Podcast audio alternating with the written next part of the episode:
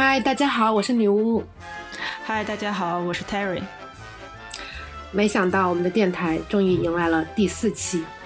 嗯，我们还是按照惯例先聊一下我们上一期的反馈，要不 Terry 老师你先来。呃，我们这边的话，就我这边的反馈一般都是比较鼓励性质的了。然后有朋友讲说，嗯，觉得我们以后可以尺度做得更大一些。嗯，就具体哪方面的尺度我就不讲了。但是，嗯，对，这是其中的一条反馈。另一条是因为我们上期结尾有提到一位想邀请一位朋友来聊神经喜剧。呃，非常不幸的告诉大家，这位朋友依然没有同意我们的邀请，所以聊神经喜剧的事情可能要暂时的搁浅一阵。但相信，而且很多人也都没看过神经喜剧的了，所以也不知道在说什么。呃，这不能这么说，不能这么说，嗯，不能这么说。呃，说到，耶，说到不知道在说什么，这时候就可以让女巫老师聊一下他这边比较 tough love 的朋友们的反馈，嗯。没有，就我们其实可能聊的有些话题呢，也还是比较冷门吧。可能在有些时候能够和大家聊得更深入一点，或者聊得更细致一点，能够更帮助大家理解我们在聊什么。我觉得一个原因可能还是因为，因为我和 Terry 已经认识挺长时间了，然后我们俩平时也会聊一些对电影的爱好和看法，就可能在聊的过程当中，能把我们一些。认为是常识的东西，或者说认为是互相都能理解的东西，就聊得比较浅。有些朋友可能就有点听不太理懂我们在聊什么。我觉得，但不是你们的问题，主要是我们的问题啊，聊的不是特别的清晰啊。以后也可能会在电台里面去注重注重一下这个问题，稍微注重一下，可能也不不会很注重。那我还是要跟大家分享的呢，主要是我们的网易云收到了一条评论，他说，可能我是唯一一个。既不是女巫老师的粉丝，也不是 Terry 老师的粉丝，还在听这个电台的朋友啊，他说的是不是女巫老师和 Terry 老师的朋友还在听这个电台的？这位朋友呢，我我真的非常非常的感谢你，因为大部分时候呢，我们说啊，我可能是唯一一个什么什么，基本上都不是的。但是这位朋友，我想告诉您，您可能真的是唯一一个，谢谢你，就让我们电台好像有了一个第一个真人活粉的感觉，谢谢大家。嗯，如果遇到这样的情况，我觉得你们要是有什么建议或者意见的话，都可以留言告诉我们，我们也会大概参考一下吧。希望能够以后做得更好。那我们现在今天这期就快速的进入今天的主题。那我们今天要聊的呢，其实主要是我们对于电影演员这么一个职业在那个电影上的认可的一些想法。那要不 Terry 老师先来讲。就我们想到这个话题的一个主要原因，就是因为前两周吧，就这，嗯，应该就是我们录音的时候的前两周，呃，由朴赞玉执导、汤唯主演的电影《分手的决心》在国内已经进行了它盛大的网盘上映仪式，就很多朋友们都看过了。然后，因为这个电影在网盘上映之后呢。嗯，各种社交媒体平台上就能看到，无论是电影公众号也好啊，还是其他的一些普通的观众，他们对这个电影，尤其是对汤唯的表演，嗯的一些评价。然后，它主要可能有两种：一些人比较喜欢汤唯的，会说觉得，嗯，他的气质很独特，他非常契合这个角色，呃，这个角色本来就是为他量身定做的嘛。然后还有一些不是很喜欢汤唯的朋友，就这里，呃，女巫老师说消音之后，听众朋友的观感会不太好，所以就不消音，也就不提名了。总而言之呢，是有一些和汤唯合作过的男演员的粉丝，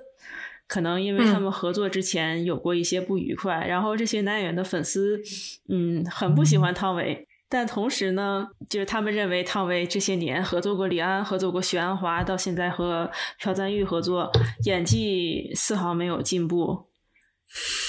嗯，就是在电影里，无论是他演戏的技术性上的技巧，还是说，比如说他说中文台词时候的状态，都让人觉得依然很不会演戏。但与此同时，这些很不喜欢汤唯的人，又表现出了他们对于汤唯能够和李安、和许鞍华、和朴赞玉合作，而且现在在华语电影的市场这个状态下，汤唯依然能够和国际知名导演合作，去欧洲三大参加影展，这样一个状态的羡慕吧？有没有嫉妒恨？嗯嗯，我就不说了，这个 保持一个 本电台友好的气氛。嗯，其实这个话题就回到了。嗯，就我个人来讲啊，这个电影看完之后，我比较认同的 一个地方就是，你确实能很能明显看出来，这个电影的创作这个人物的时候，创作女主角的时候，应该就是以汤唯的形象吧量身打造的，量身定做的。我也觉得，嗯，就是应该就是说为他写的一部电影吧。这个对，而且通过像汤唯这些年。他从成名以来到现在，他在韩国拍电影，觉得如果说作为他们那个年龄段的华语女演员来讲，她应该是那种能在三十年之后，就观众还记得她的女演员。咱们不一定说是觉得她的演技如何，只不过是三十年之后她会被人记得。嗯，这个就引申到我们这期的话题，就是我们假设说一个演员，他可能在。退休四五十年之后是如何被四五十年之后的观众记住的？嗯，对，呃，我想提醒大家一下，我们本期电台是绝对不会包含《分手的决心》的剧透的，所以即使你没有看过《分手的决心》也没有任何关系，因为这期是不会过多讨论这部电影，就可能会有些举例，但是我相信如果你看过汤唯别的电影，应该也能理解。所以可以放心使用啊。然后我们今天就是想讨论一下，就是 Terry 老师刚才说的这个被记住的这么一个话题。那还是 Terry 老师，你先来讲一下，你觉得被记住最重要的一点是什么？嗯，其实我这么说显得会显得非常肤浅啊，但我一直觉得被记住最重要的一点是形象要非常的好。嗯嗯。对，非常的肤浅啊，就是，嗯，但我觉得这里其实就存在了一个问题，就是先大家先不要骂我啊，就是你觉得汤唯的形象算是非常好的那一挂吗？嗯，怎么说呢？就我个人审美来讲啊，就她不是我喜欢的，不算我喜欢那种东亚美女的长相，但是我知道很多人很喜欢她的长相，所以，嗯嗯，就是。所以就是咱们这个可能外形的定义就可能分为两类，一类就是说公认的大美女，而且第二类就是在某一个审美范围之内会被认为是非常有独特气质的这一类，是吧？嗯，对，就是外形上，你要么就是非常标准的好看，要么就是一种呃，怎么说呢？对，你在你有你的独特性和辨识度。嗯，我觉得汤唯在国内女演员里还算是挺有辨识度的吧。嗯，嗯，其实我可以讲我对《分手的决心》的想法啊，就是我觉得不只是《分手的决心》，包括《晚秋》，汤唯演的角色一直都像她自己啊。当然，肯定，肯定，肯定，这个这个角色就大家看了这个电影或者看了《晚秋》知道啊，这个设定肯定是差距很大的。和他真人差距是很大的，演的都是一些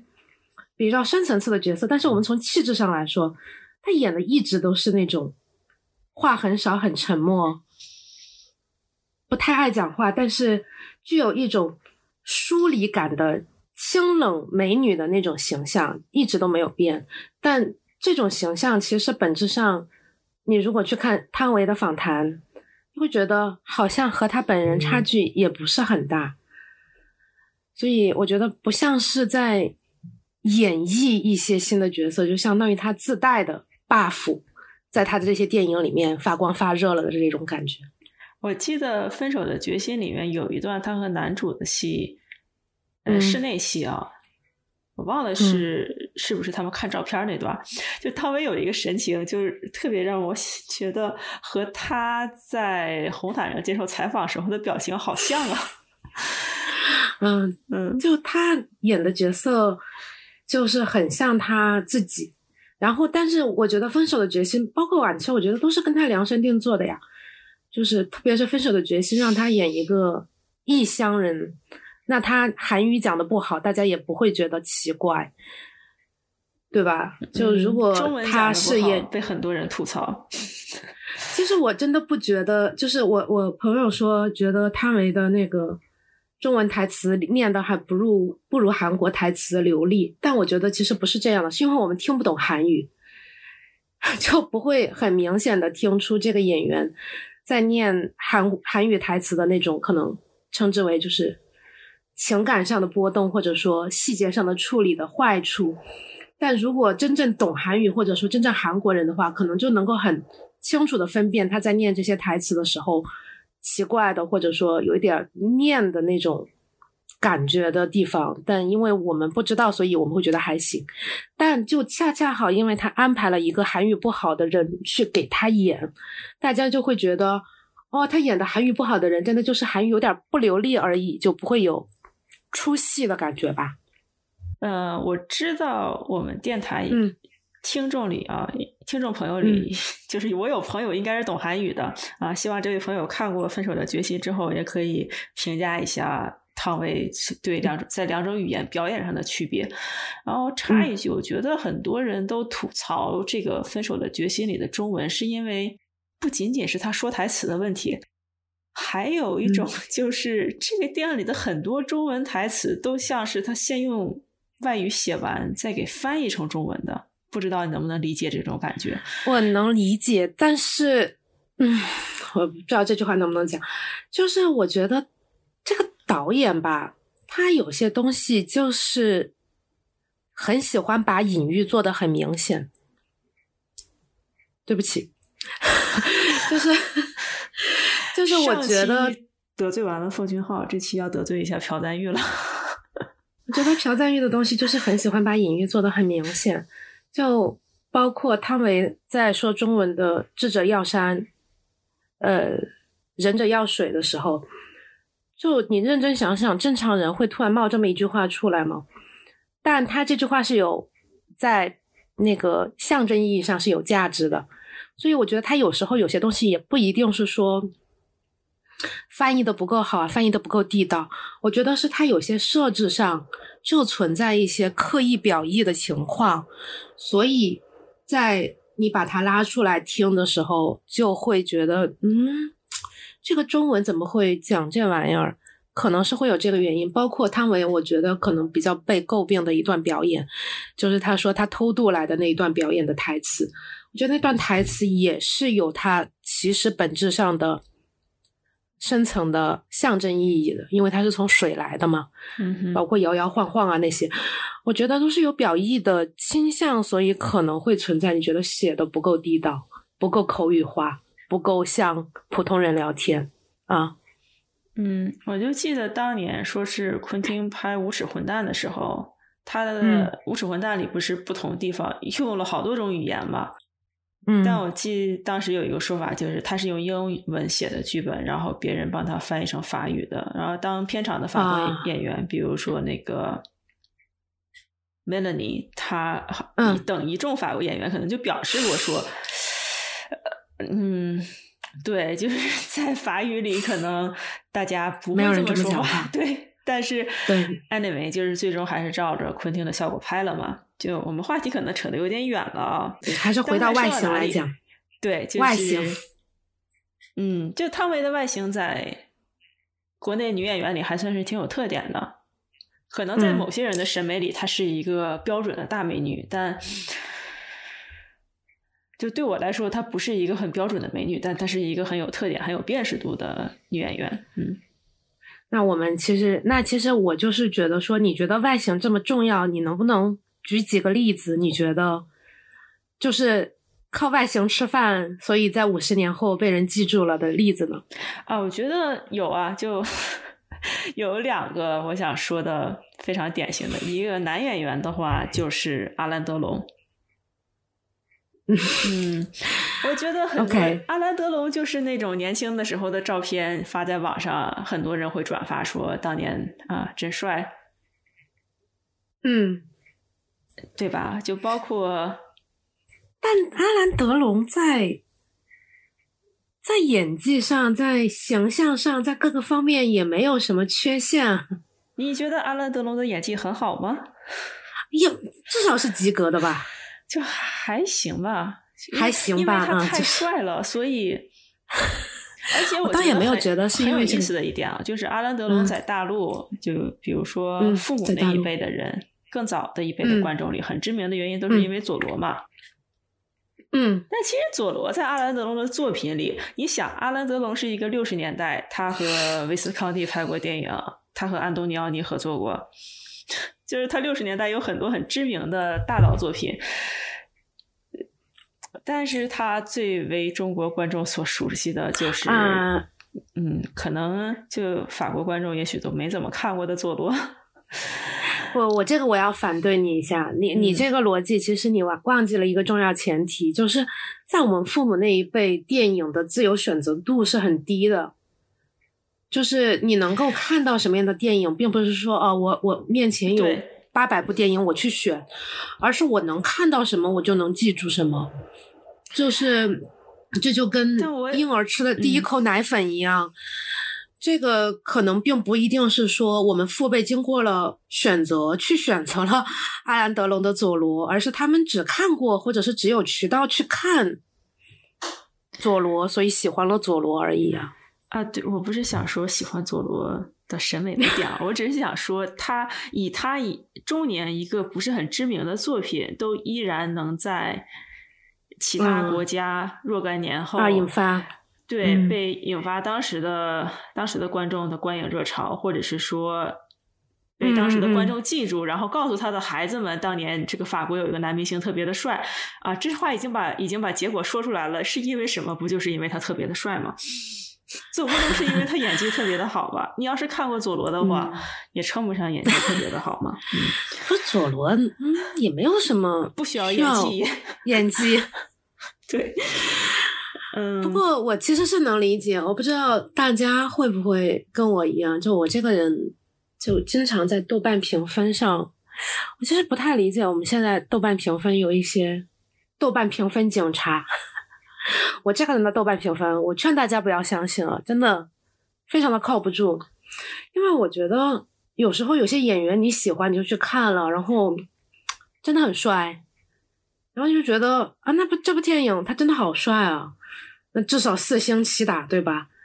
但其实这个电影本质上真的拍的很好吗？可能在我看来，也就是我喜欢的男明星 PPT 作品。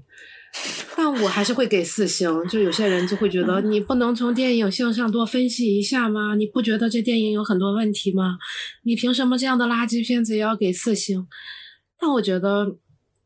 我觉得大家需求不同嘛，只要你说明白了，我是冲着看脸来的，这个这个电影在看脸方面让我觉得达到了我的要求，就预期。其实我觉得，对我觉得其实大家有时候把有些东西。电影评价想象的太想象的太专业化了。其实普通人，像我这样的普通人，在做电影评价的时候是不可能客观评价的。就你们怎么要求我客观评价，我可以现在放心的告诉你，我是不可能客观评价的。客观评价这件事在我这儿是不可能的，我就一定会非常非常主观的去评价它。所以我觉得 Terry 老师说的这个外形这一点吧。也是有道理的。你刚才说这是第一个例子，还有第二个例子。呃，第二个例子就是更典型的，你应该也知道海迪拉玛。嗯，我觉得他就是，甚至都不是说像阿兰德龙，很多的时候大家还有一些动态的可以看吧。我指的是他作品里啊，视频里，因为，嗯。就除了看过他佐罗的观众，可能还是确实有一些人看过他和安东尼奥尼拍的那个《十》。我记得我好像是哎呀，就还没有上大学之前看那部作品的观感也是啊，他长得好帅。电影没有看得太懂，嗯，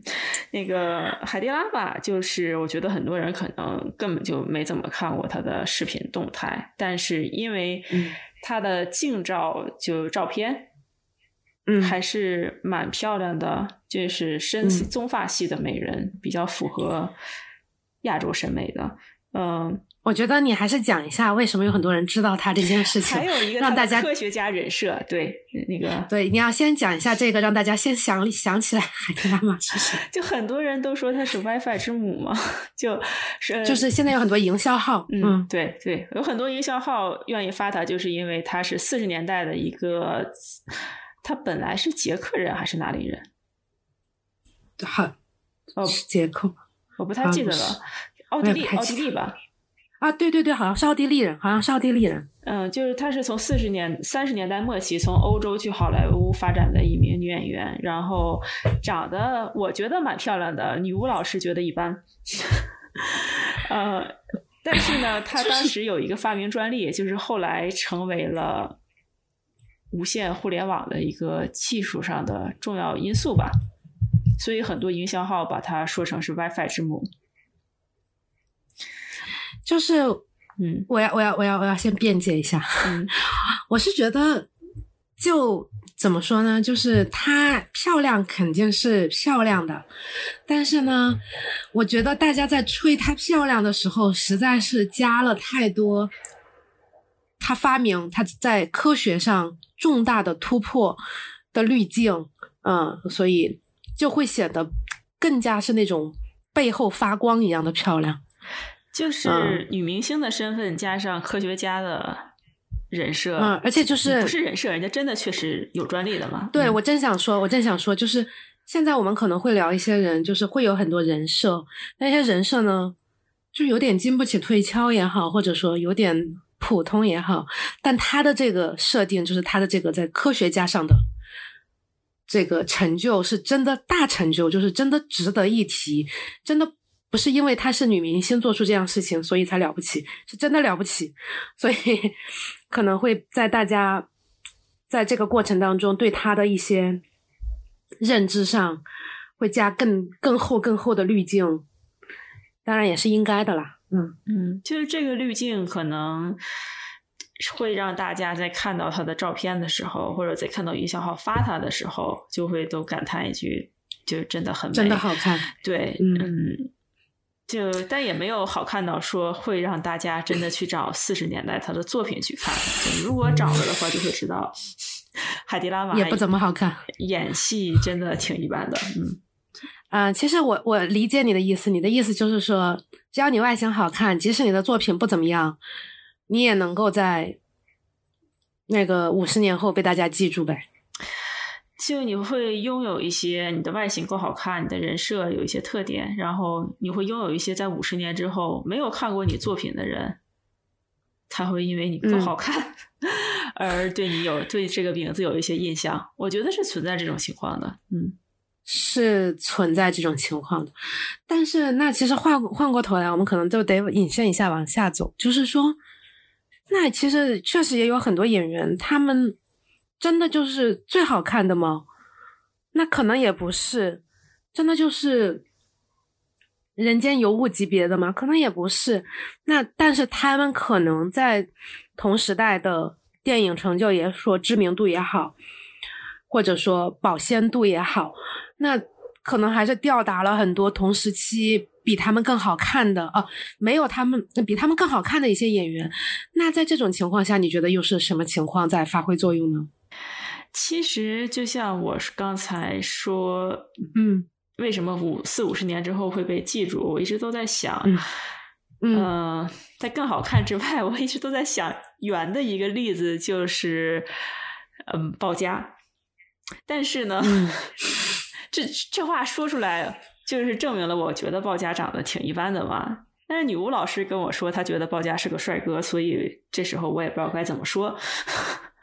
那你可以先说你的，我再说我的。呃，对，我觉得鲍家就是比起海蒂拉玛那种大家没有看过他的作品，但是会对着他的照片在转发里歌颂他美貌的这种存在，鲍家的就是那种照片发出来肯定很多。我觉得啊，现在的人转发会说：“这谁呀？当年怎么什么人都能红呢？” 就对没看过他的作品的人来说，嗯。甚至我看过一些看过他作品的人也有这种表示，表示这个男的长得太不行了啊，嗯嗯，那我其实觉得这可能就是审美的一个问题，但我我是承认的。我觉得鲍家，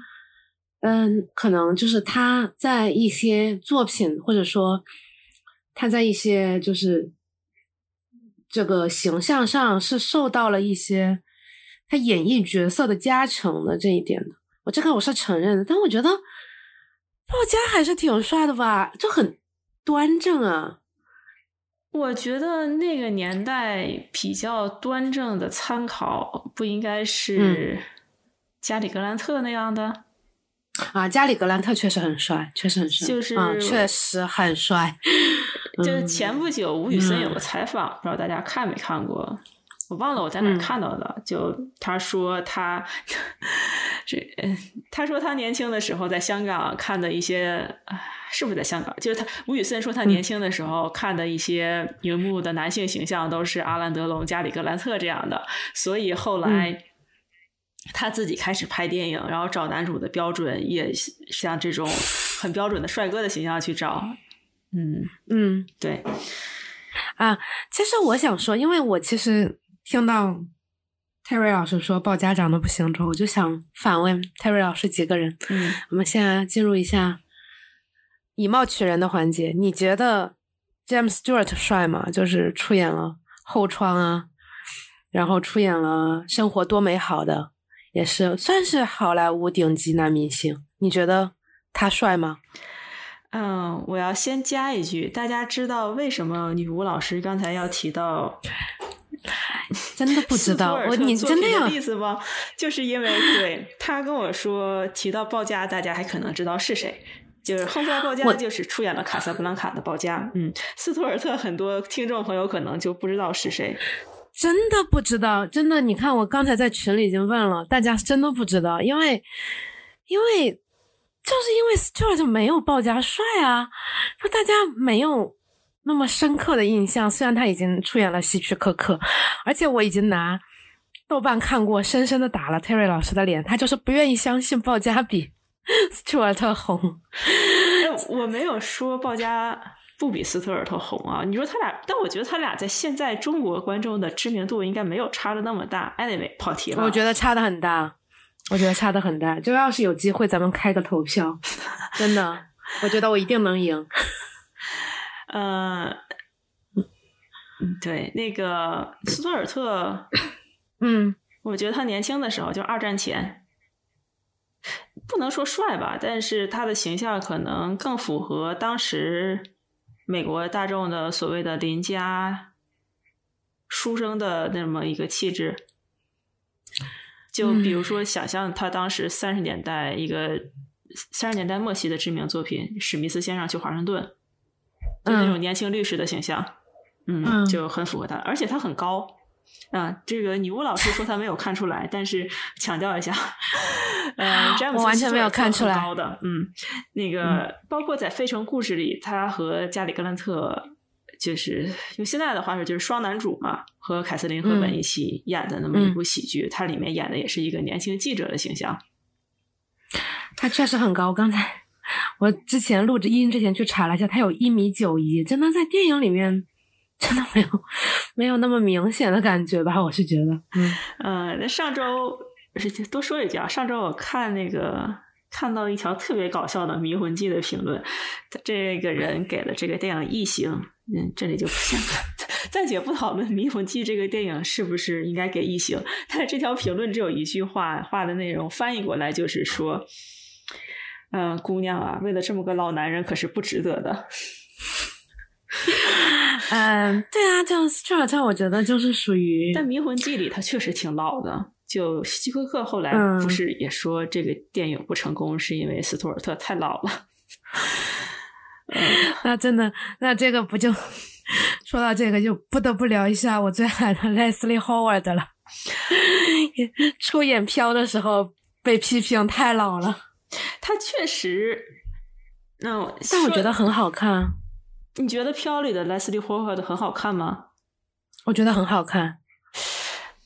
非常的有趣。那个，我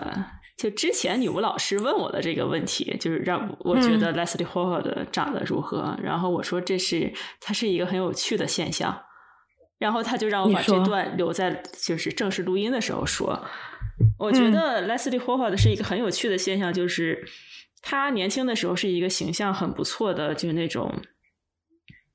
呃，就是好看。对，就他年轻的时候是一个形象很不错的英国男演员，像传统舞台剧上出来的，然后演技也是非常的好的。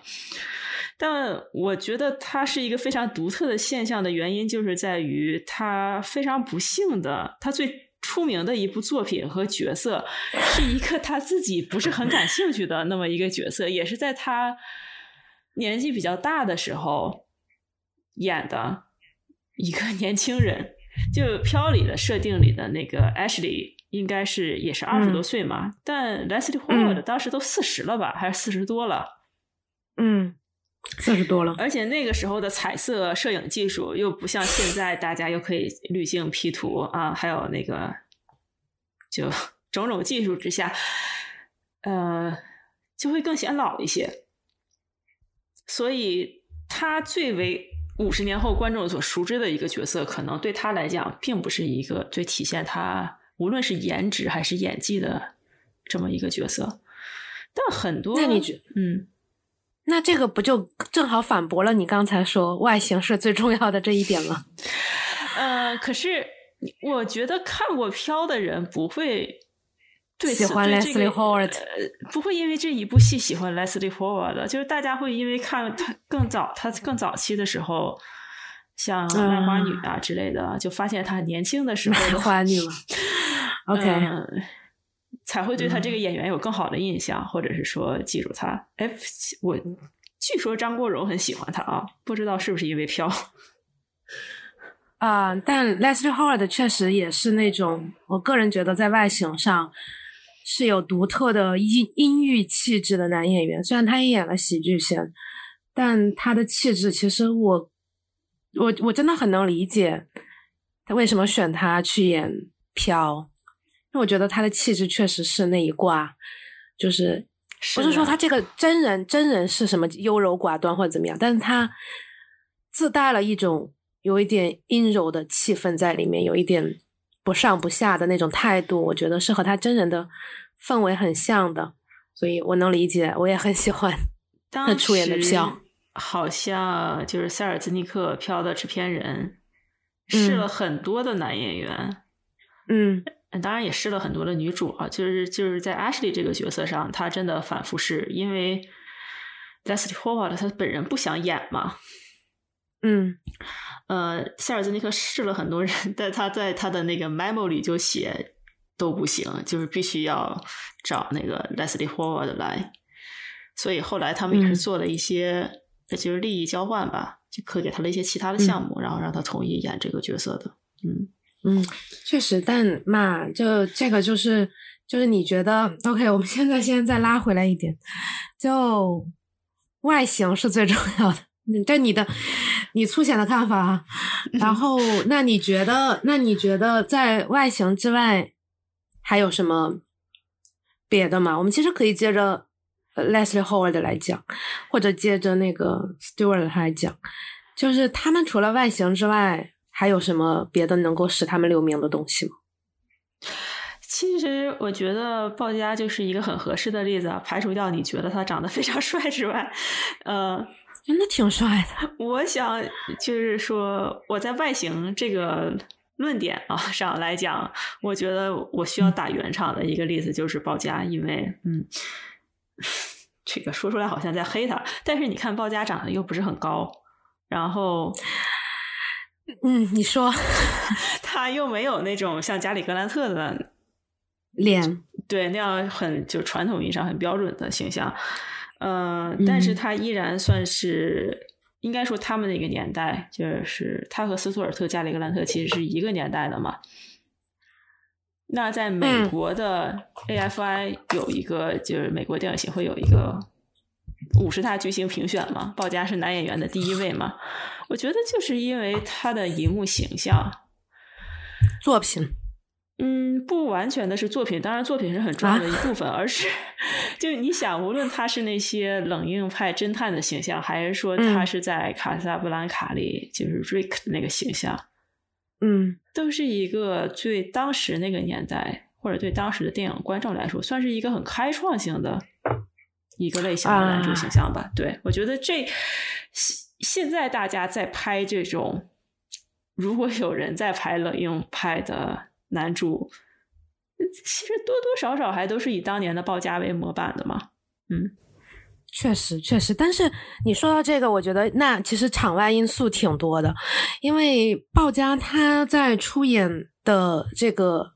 呃，我这稍微讲细一点吧，好歹也是个推理迷，就是鲍家在出演的这个所谓的黑色电影是《马耳他之鹰》吗，那《马耳他之鹰》这部作品在推理历史上来说，就是第一，就是。最上面金字塔最顶上的那一个，一方面他写的真的很好，可以说是即使放在现在，因为其实我们去看一些几十年前的作品，会觉得嗯有点过时了。但即使是放在现在，《马耳他之音》仍然是非常优秀的这么一部我们称之为冷硬派 hardboy 的作品。第二就是那个他的作者哈米特是。冷硬派算是开天辟地的创始人，虽然他不是最早写的，但是是公认的，就是属于像如果用日本推理举例，江户川乱步这样级别的人物。那他的这部作品本身的地位，在在冷硬推理的地位里面，就可以说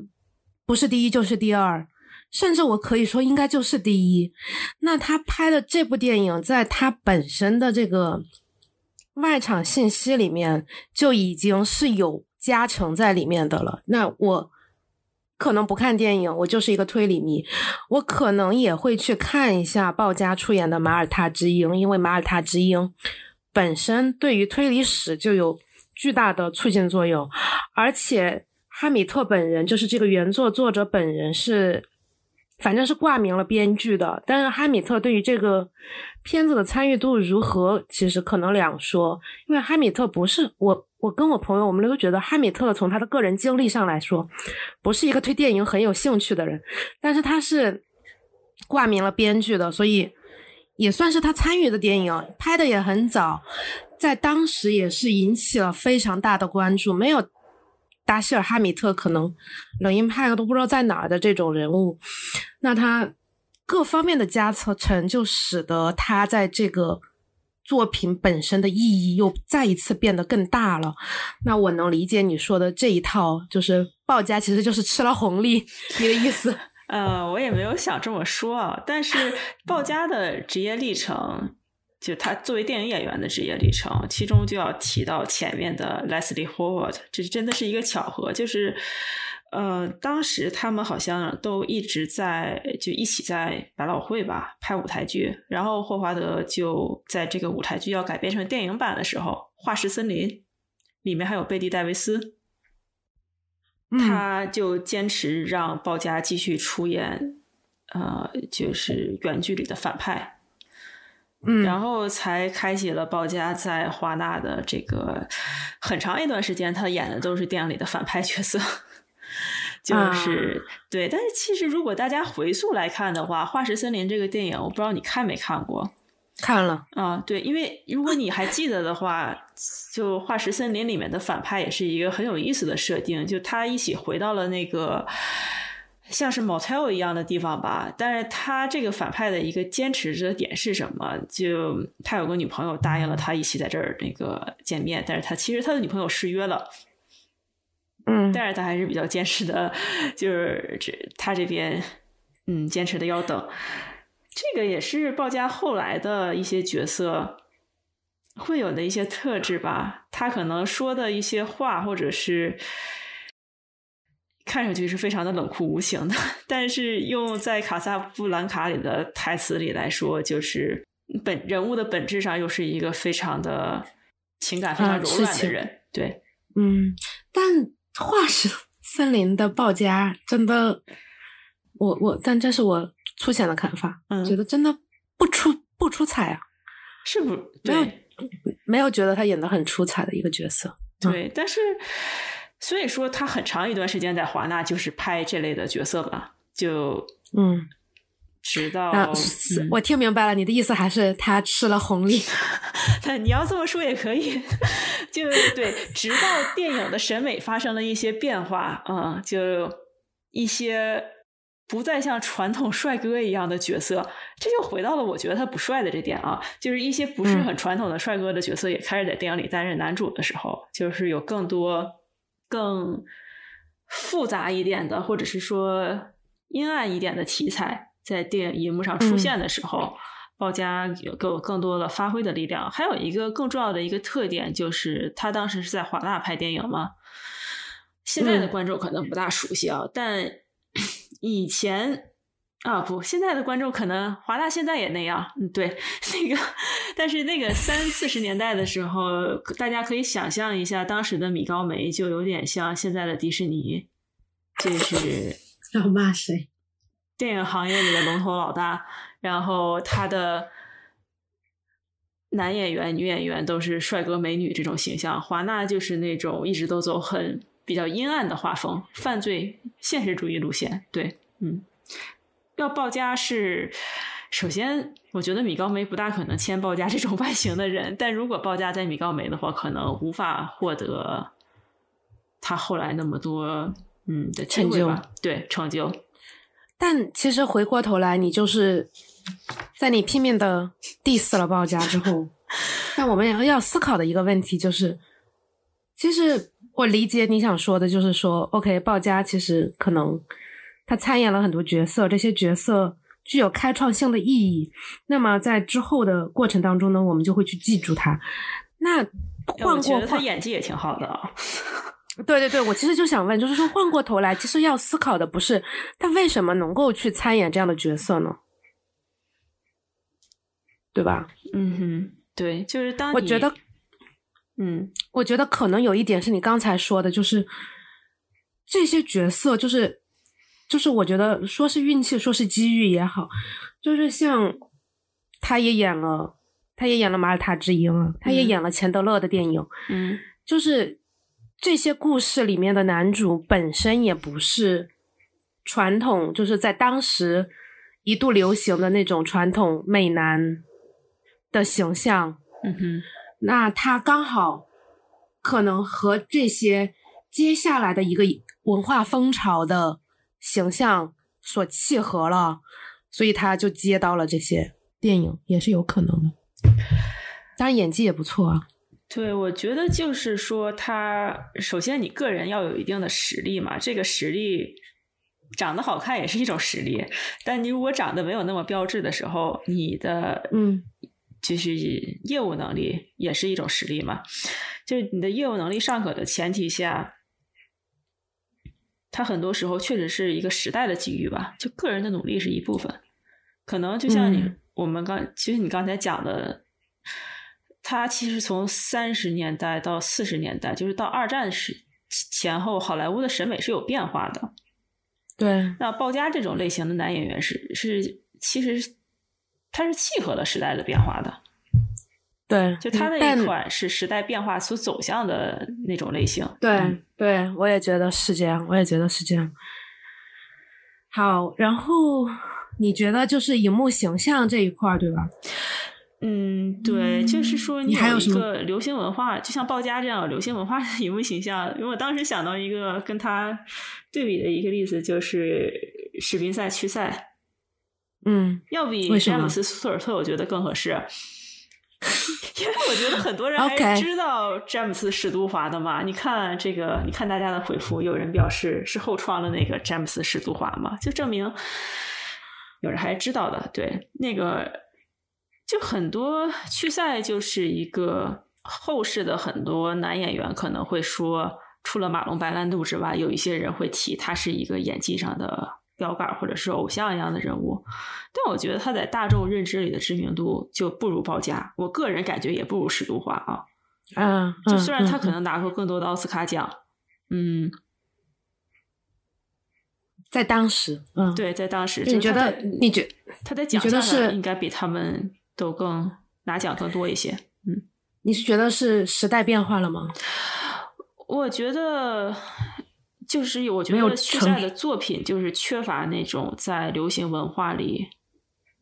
有意义、有价值的东西。哎，这个不能这么说，是就是在流行文化里足够流行的东西，可以这么讲吗？就是哦，我大概听你明白你的意思了。去吃晚谁来吃晚餐是一个非常有意义的作品，但是它可能啊在流行文化里不会像那种冷硬派侦探，或者是说像没关系迷魂记、冷硬派侦探也快过时了。后窗这种曾经一度啊，是在流行文化里非常以及生活的美好，嗯，这种在流行文化里非常有嗯存在感的东西吧。但我是觉得说，OK，那你其实刚才的意思就是说，嗯，就是说，其实这个十五十，如果我们把这个放到五十年或者更远的时光来看的话，就有一些即使在当时非常优秀的作品，以及非常不错的演员，也存在着在后面的评价比不上别人，而且和自己完全没有关系的这么一个情况，对吧？就是其实就是看风往哪里吹，对吧？也是有可能的。嗯，对，差不多就是这个意思。嗯嗯，但我其实是想说，